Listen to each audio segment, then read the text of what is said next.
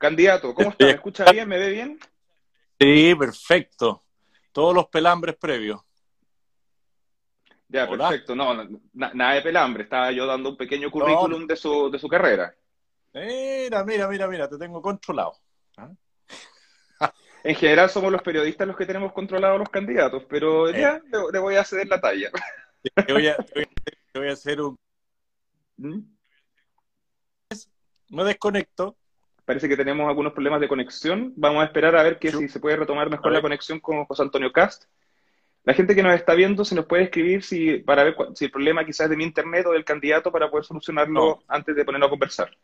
Claramente debe ser el mío. ¿Aló? Mm. Sí, yo lo, escucho perfecto, candidato. ¿Ya? Yo, te escucho muy bien. Ya, perfecto. Vamos avanzando mediante el Internet nos los permite. Candidato, primero que todo, ¿en qué parte de Chile lo pillo? En los lagos, comuna de Puerto Varas. ¿ah? Llegando aquí, de ovejería de Osorno. Y con varias actividades eh, del día a día político. ¿ah? Perfecto. Candidato, una cosa que me ha llamado la atención de usted que es uno de los candidatos con mayor actividad en redes sociales, en particular en TikTok. De hecho, es el candidato presidencial actualmente con más seguidores en TikTok. Yo le quería preguntar, ¿cuál es la relevancia que le da usted a las redes sociales en este periodo de campañas y en este nuevo mundo más digitalizado en lo político? Cada vez las redes sociales son más importantes y yo las vengo cultivando hace bastante tiempo atrás. Eh, yo soy tuitero de corazón. ¿ah? Me costó eh, introducirme en el tema del TikTok. Al principio me resistí mucho. Me sentí haciendo literalmente el ridículo. Eh, después me di cuenta de que era una... Sí, sí bueno, mm. que era una red social muy importante y me encuentro con muchos jóvenes que ven ¿Mm? TikTok y me dicen, oye, yo no te conocía esa faceta, yo no le conocía esa faceta como más lúdica. Y la verdad es que yo soy quizá un poco distinto en la realidad de lo que se muestra a veces en los medios de comunicación. Y lo paso bien haciendo TikTok. ¿ah? Eh, no hago tanto, pero, me entretengo. A veces eh, adversarios políticos suyos, no solo presidenciales, sino que tal vez como de diputados, senadores, dicen que existen los bot de cast que ¿Existen aquellos que, cómo ve usted la crítica en relación a los bots de cast? No, no existen. Mira, a ver, como te decía, yo partí eh, trabajando harto en las redes sociales a través de Twitter, ¿ah? con la ayuda de algunos de mis hijos, el menor de ellos, yo siempre le ponía un desafío. ¿Cuántos de estos pajaritos pones en azul cada vez eh, en un minuto? Entonces colapsaba la red de, seguidores eh, con, con la ayuda de mis hijos y después empezaba a generar un diálogo con ellos. ¿Ah? Oye, gracias por el retweet, eh, me parece bien esto, por mensaje directo. Yo en general no, no abro mucho diálogo eh, a través de, del, canal eh, Como público. sino que claro. público, tanto por mensaje directo. Y esas personas después te van siguiendo, te van retuiteando y se va generando una especie de comunidad. Entonces, bots no hay, son personas, y muchas veces que me han acusado de bots aparecen de cast. ¿ah? Eh, y se sorprenden de que son orgánicos, ¿ah? no, es, no, es, no es una maquinita. Candidato que... Con los seguidores de Twitter sobre todo. Candidato, se lo preguntaba porque en general, por ejemplo, para la época del plebiscito, del rechazo y del apruebo, muchos de sus seguidores que ponían quizás hack presidente o rechazo, voto rechazo, eran muy de tuitear o publicar como que el rechazo crece, hacían encuestas que el rechazo arrasaba, pero a la hora de los que hubo, vimos que el rechazo no le fue tan bien como le iba a las encuestas en, redes sociales. Pues por eso le pregunto, ¿usted considera que tal vez las redes sociales de su sector y las suyas en particular se ven un poco infladas por la existencia de bots? A ver, es que vuelvo a insistir, no son mm. bots, somos mm. personas eh, que nos entusiasmamos y nos involucramos en todo y también lo pasamos bien dando vuelta a encuestas del mundo de la izquierda muchas veces eh, yo detecto una encuesta de alguien que entretenido, veamos cómo nos va. Y generalmente se las damos vuelta.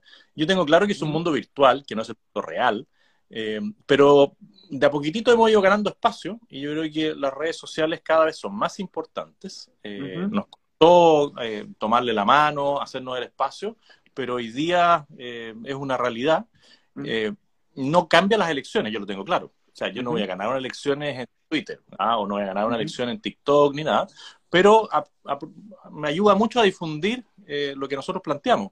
Yo tenía claro que el plebiscito, o sea, el, el apruebo y el rechazo, no íbamos a salir muy bien, pensé que íbamos a salir sobre el 30, sí, eso lo debo decir, claramente con la división que se produjo en la derecha, que habían algunos por el apruebo, otros por el rechazo, con un gobierno que no estaba jugado por nada, para variar, eh, eh, era difícil. No me esperaba el 22, pero honra digo que soy parte del 22 y creciendo, porque claramente yo creo que hay mucha gente muy decepcionada de lo que ha pasado con la convención constituyente. Pero es un mundo virtual y no es real. Candidato, otra cosa en torno a las redes sociales y que he visto en los comentarios que le dejan a usted en las redes sociales es que le ponen que usted les cae bien, pero que es muy extremo. Y yo le quiero preguntar, ¿extremo en qué? Ah, viste el TikTok, ¿ah? bien, yo también digo, yo me siento lo más normal que hay, no me siento para nada extremo, y cuando digo, mira, yo quiero eh, enfrentar el terrorismo, el tráfico, no hay nada extremo en eso, quiero respetar la libertad de enseñanza, la libertad de culto, la libertad de expresión, tampoco le veo nada extremo, la libertad de, emprender, la propiedad privada. Eh, y las personas cuando me, me, ven a veces en la calle me dicen, no, mira, si yo comparto casi todo contigo, pero tú eres muy extremo. Y es como la clásica. Entonces yo les voy preguntando, le digo, ya, pero vamos viendo en qué tema para usted yo soy extremo. Y en general se quedan como pensando, no encuentran el qué de banco. ¿ah? Así que mm. voy a darle una vuelta a esto que dicen que es extremo. Me han colgado muchos cartelitos, hay ciertas áreas en que yo pienso, pero siempre voy con la verdad por delante, eh, digo las cosas por su nombre y si alguien, alguna que yo planteo no le gusta, le digo, mire, gracias a Dios tiene siete posibilidades distintas para elegir un candidato presidente, o cuando era candidato a diputado, tiene varias alternativas para votar, no tiene por qué votar por mí. Y cuando decía eso, muchos decían, ya, en realidad sé que voy a votar por ti, voy a votar por usted, porque a pesar de que no comparto todo lo que dice, estoy seguro que en las cosas que a mí me importan, usted se la va a jugar. Mm. Candidato, yo lo entrevisté a usted hace cuatro años, cuando fue por primera vez candidato presidencial. Y una, de las y una de las preguntas que yo le hice fue la siguiente. En ese tiempo, Michelle Bachelet recién había ingresado el proyecto de ley de matrimonio igualitario. Y en el marco de ese contexto, yo le pregunté, de ser aprobada la ley de matrimonio igualitario y de ser usted electo presidente, ¿derogaría la ley de matrimonio igualitario? Y usted respondió lo siguiente.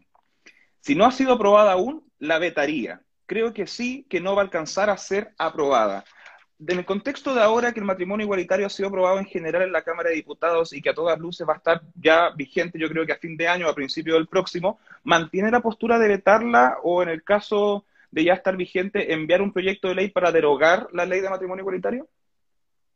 A ver, primero, si yo fuera presidente y todavía no estuviera aprobada, sí, la vetaría, eh, porque no creo en esa ley, no la, no la, no la promovería. Eh, y es una de las facultades que tiene el presidente de la República. Y yo siempre he dicho que las facultades son para ejercerlas, pero claramente eh, es una realidad que yo creo que se va a dar eh, antes de que yo pueda eh, ser electo presidente. Por lo tanto, esa alternativa no está. Y también tengo claro que para derogar una ley uno tiene que tener mayoría en el Congreso. Entonces yo puedo enviar un proyecto de ley, pero para poder aprobar ese proyecto de ley tengo que tener mayoría. Esté. Así que tendrá que, tendrá que, tendremos que asumir que no vamos a poder ir eh, literalmente en contra de esa ley, pero no es una ley que yo comparta. Eh, quizás es muy correcto lo que digo, pero prefiero que la gente siempre conozca lo que uno piensa. Y usted, candidato, en lo personal, así como persona, de aprobarse la ley de matrimonio igualitario, que existe y que la gente se empieza a casar, ¿usted reconocería que existen personas, en este caso, por ejemplo, hombres que tienen marido? Sí, pues yo, a ver, Perfecto. Eh, pareja homosexual y, no he hecho nunca una discriminación. Yo no tengo una homo, yo no soy homofóbico, ¿ah? para nada. Eh, al contrario, yo respeto a las personas en su dignidad, pero claramente no promovería una ley de ese tipo.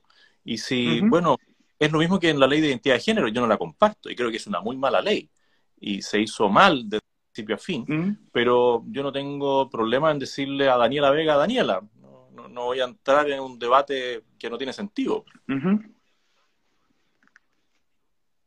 Sí, pero en el caso de Daniela Vega eso es identidad de género. Pero continuando, eh, una discusión que se está viendo ahora potente. Con ¿Mm? una pareja eh, homosexual que se casó eh, y me dicen, te presento a mi marido, te presento a mi señora, como tú digáis. ¿Mm? yo le voy a decir, bueno, bienvenido. si, si, si, mi problema no está con la persona, está con lo que tú planteas como Estado, eh, en este caso como ley de la República. Eso es lo que yo no comparto.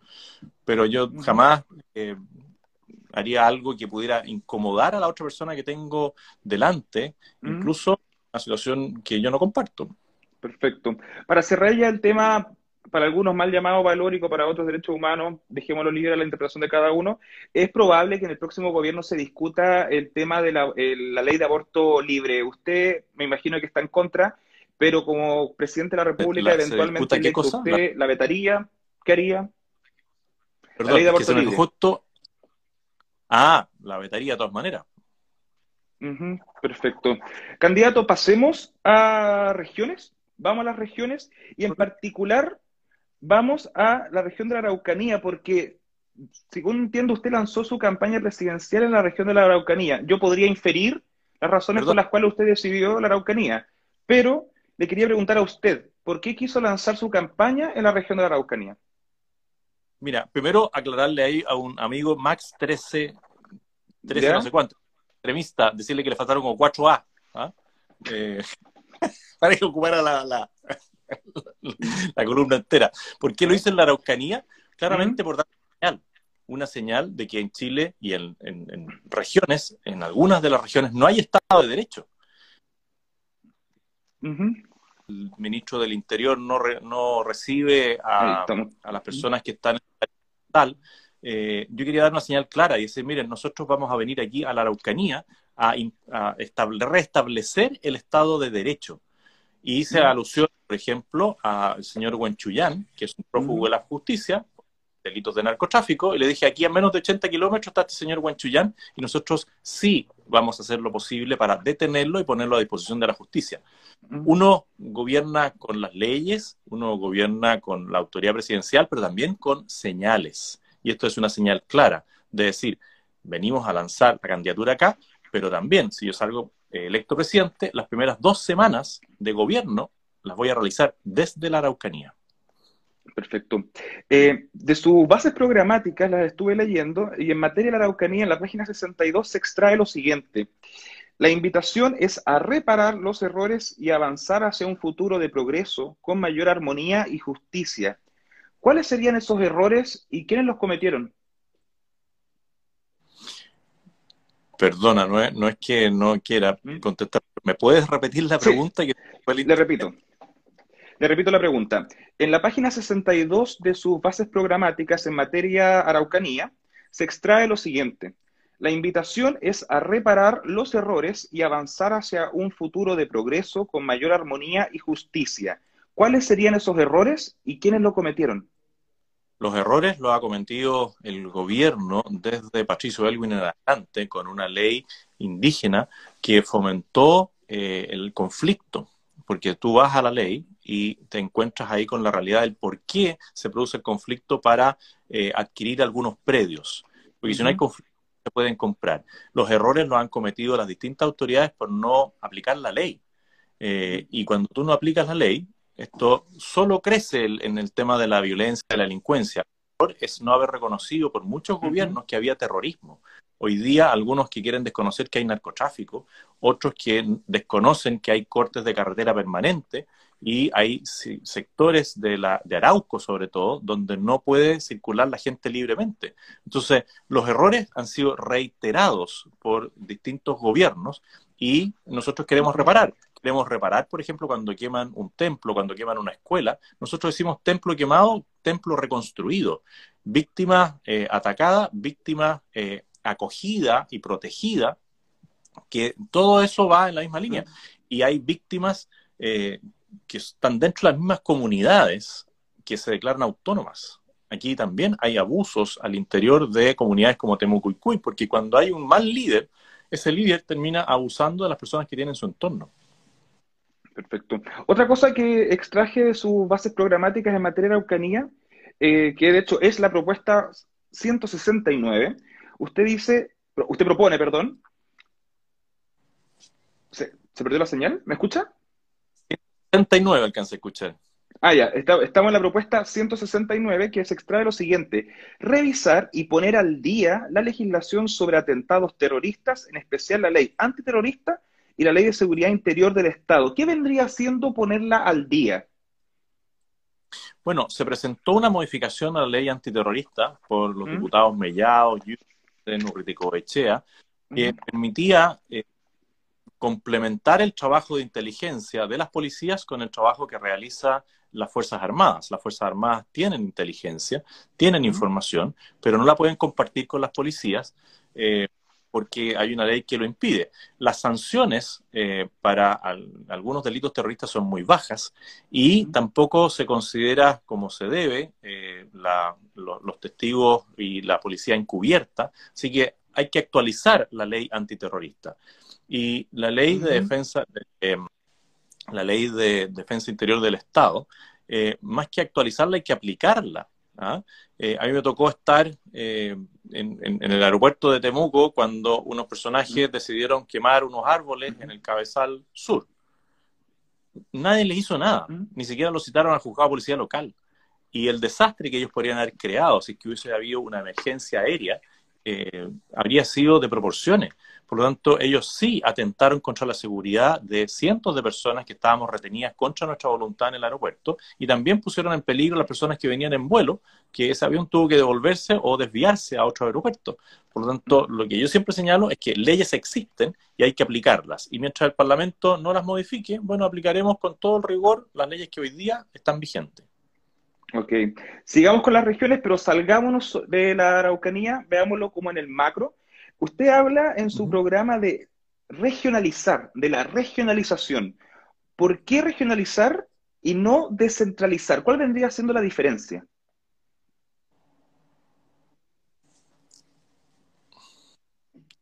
Regionalizar. la pregunta? Ah, sí, por favor, perdona. Sí, no se preocupe. Del internet sí. de mala. Usted habla de regionalizar Chile es lo mismo que descentralizar y de no ser así, ¿cuáles son las diferencias entre descentralizar y regionalizar?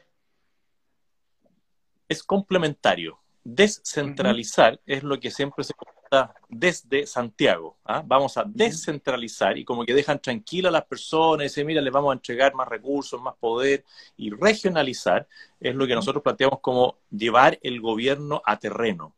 Así como yo digo, las dos primeras semanas de gobierno van a ser en la Araucanía, uno de los planteamientos es que una semana al mes el gobierno va a funcionar en regiones y eso para nosotros es centralizar. Pero se complementa con la descentralización, que es entregarle más facultades hoy día a los gobernadores.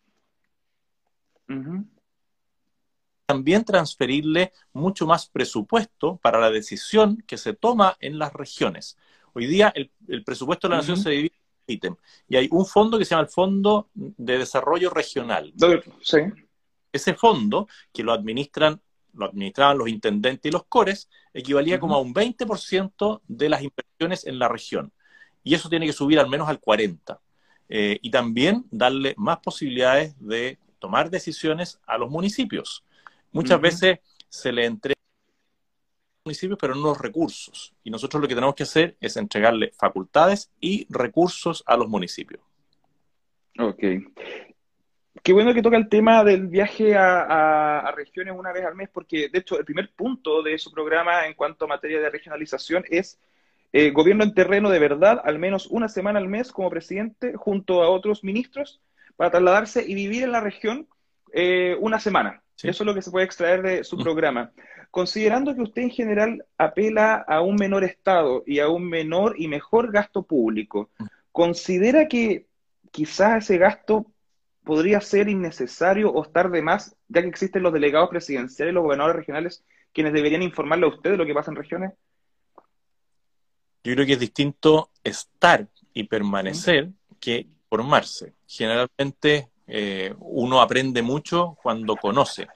Por ejemplo, el tema del Transantiago. tú puedes leerte todos los informes, hablar con todos los expertos, pero si no usas el Transantiago, nunca vas a entender lo que viven las y el testimonio de primera fuente también es importante. Yo no es que desconfíe de los delegados presidenciales, gobernadores, de los CEREMI, pero muchas veces la información llega parcializada eh, y uno la tiene que tomar de primera fuente.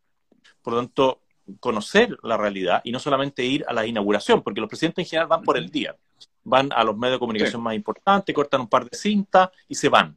Eh, yo creo que eso tiene que cambiar y tiene que haber posibilidad de que el gobierno regional tenga una entrevista de varias horas o se reúna varias horas con el presidente y algunos ministros, eh, que la ciudadanía pueda decir, oiga, nos vamos, a, vamos a, ir a un gimnasio y pueden venir, no sé, mil, dos mil personas eh, y los que quieran pueden hablar. Esto lo han hecho otros presidentes. El presidente Uribe de Colombia lo hacía. Tuvo muy buen resultado. Y tampoco es que vayan todos los ministros, no es que se vayan, porque nosotros decimos, de 24 ministerios vamos a bajar a 12, y no es que vayan los 12, pueden ir dos o tres ministros, pero eh, tomando los, con los Ceremis y después haciéndole un seguimiento real a, cada uno de los problemas. Eh, y hay muchas cosas que eh, cuando el, el, que está en la cabeza lo entiende, logra exigirle o pedirle a sus colaboradores que actúen de una manera distinta.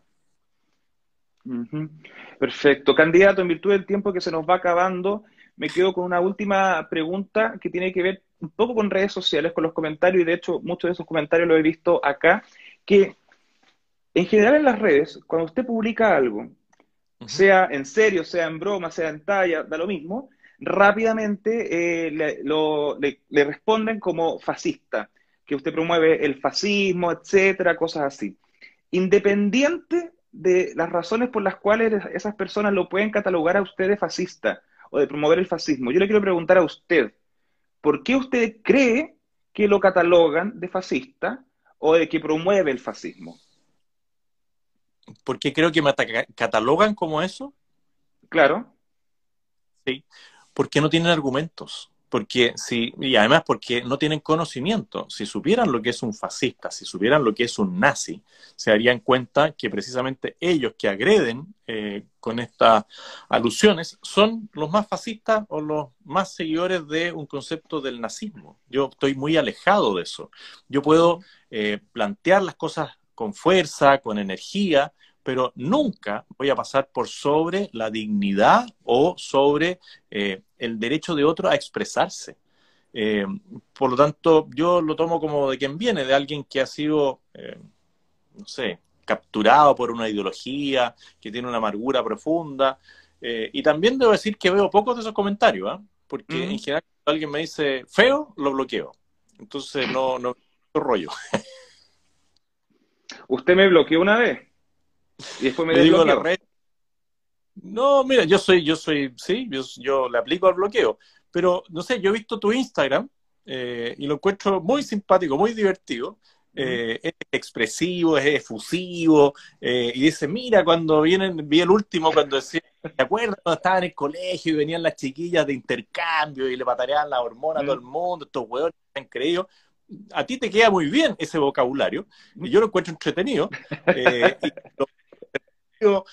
pero, pero está bien, no, no, no, yo no voy a decir nunca que eres un procolálico o algo así, porque es parte de lo que tú planteas y lo haces de manera muy simpática. Eh, entonces, cuando a alguien algo de mí no le gusta, yo le digo, pasa de largo, si esta es mi red social. O sea, ¿para qué te das la lata de leer lo que yo escribo si no crees lo que yo planteo? Eh, y como siguen insistiendo, porque hay algunos que son porfiados, ¿ah? los bloqueo. ¿ah? y dejo Perfecto. libre de esta ofensa. Perdón. Perfecto. Candidato, ahora sí para cerrar. La última pregunta. ¿Considera a Sebastián Piñera una persona de derecha? No. Perfecto. Eso sería candidato presidencial José Antonio Cast, candidato presidencial del Partido Republicano, ex concejal, ex diputado Muchas gracias por su tiempo y disponibilidad para conversar acá. Gracias a ti. Un gusto. Que estés muy bien. Hasta luego, candidato. Chau, chau. Chao.